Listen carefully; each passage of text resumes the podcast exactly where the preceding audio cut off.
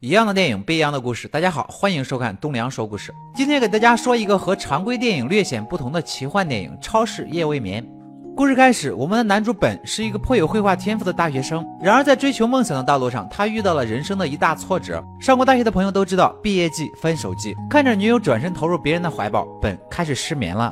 他无法控制自己不去想前女友，越是不想她，就越是想她。时间一点点的流逝，可是本却没有一点困意。伴随着隔壁房间的阵阵呻吟声，天亮了。他打电话给前女友，问还能不能回到过去。很显然，这只是他的奢望罢了。接下来几天，本还是摆脱不了失眠的痛苦。他白天睡不着，晚上还是睡不着，就这样全天无休的度过了十多天。还好这家伙是主角，不然十多天不睡觉，早就嗝屁了。为了打发时间，更为了分散注意力，不去想前女友，他找来了曾经想看却没有看过的书，甚至还把曾经看过又觉得好看的书重新看了一遍。然而失眠仍在继续。两个星期后，他决定卖掉自己的时间，成为超市的夜班人员。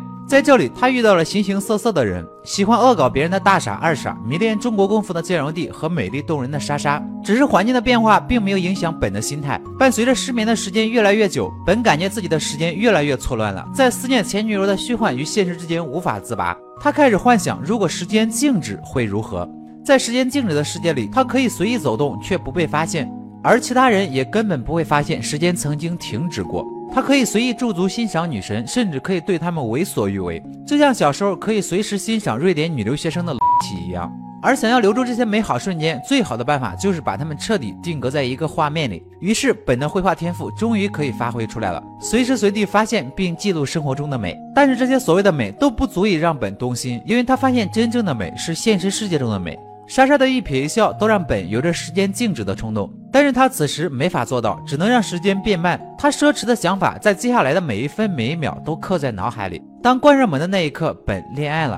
老板突然被同行下了战书，两个超市要举办一场球赛，本和同事们不得不上场比赛。可惜两方阵容实力悬殊，就算莎莎这个啦啦队怎么呐喊都无济于事，甚至老板也被足球正中面门。在这一瞬间，时间再次静止。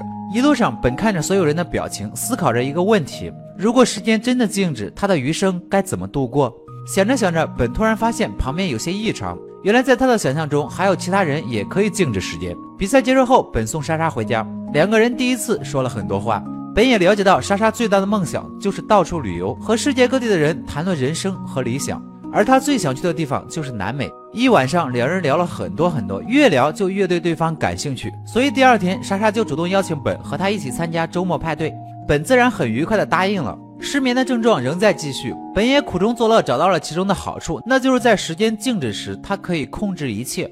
既然他现在无时无刻不在想莎莎，那就把他的每一瞬间都画下来。他画了无数幅画，画下了莎莎无数个神态。俗话说得好，念念不忘，必有回响。下班时，莎莎吻了他，而这个吻直接让本摆脱了困扰，一觉睡到了第二天下午。突然有个陌生电话，对方自称是某画廊的负责人，偶然在学校看到了本的作品，希望可以展开合作。本那叫一个高兴，可他却不知道这一切都只是大傻的恶搞而已。晚上八点，本准时去接莎莎，并把这个好消息告诉了他。莎莎也很高兴，只是接下来的本开心不起来了。派对上遇到了前女友，原来前女友的现任是老板的弟弟。于是，在排队上厕所的时候，本再次和前女友相遇。看到本后，前女友表示很抱歉，以前都是他的错，然后主动亲了本。结果莎莎看到了本推开他之前的那一瞬间，本发现正在往外跑的莎莎，时间再次静止。可是已经迟了，就算你能放慢时间，甚至你可以停止时间，你却无法让时光倒流。事已发生，覆水难收。无论之后他怎么道歉，可是莎莎根本听不进去，失眠症又回来了。熬过了后半夜，两万八千八百秒后，本带着作品来到了画廊。这时他才意识到被耍了。不过老板还算心善，既然来了，那就看看吧。这不看不知道，一看吓一跳。老板问本：“你还有多少张这样的作品？”本说：“还有好几百张呢。”一场闹剧竟然让本赢得了真正的合作。看着手中的邀请函，莎莎心中感慨万千。两人都在追逐梦想，可是很显然，本已经领先于他。画展上，本成为了所有人的中心，甚至还有画展的负责人向他提出新一轮的合作。当他看到刚走进来的莎莎后，他对负责人说：“我想在南美创作。”莎莎进来后彻底惊呆了，因为墙上那么多画的内容不是别的，全都是他。本说那晚我真的很抱歉，莎莎却打断了他，千言万语都抵不过这满满一墙的画。外面下雪了，突然想起了上次时间静止的那个逃跑者，本觉得可以让莎莎也参与进来。他问莎莎：“你相信我吗？”答案是显而易见的，本吻了她一下。莎莎发现了不可思议的事情。来到外面，万千的雪花静止在半空中，这一刻真的好美，这一刻他们真的好浪漫。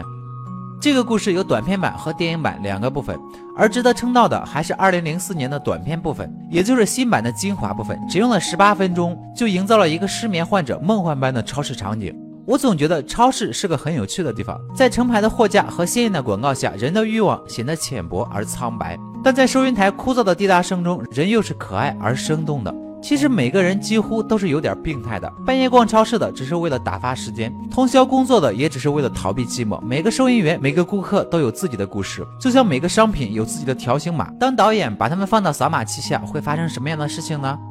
好了，今天的故事就说到这里。喜欢我的朋友记得点赞、评论、关注一下，我们下期再见。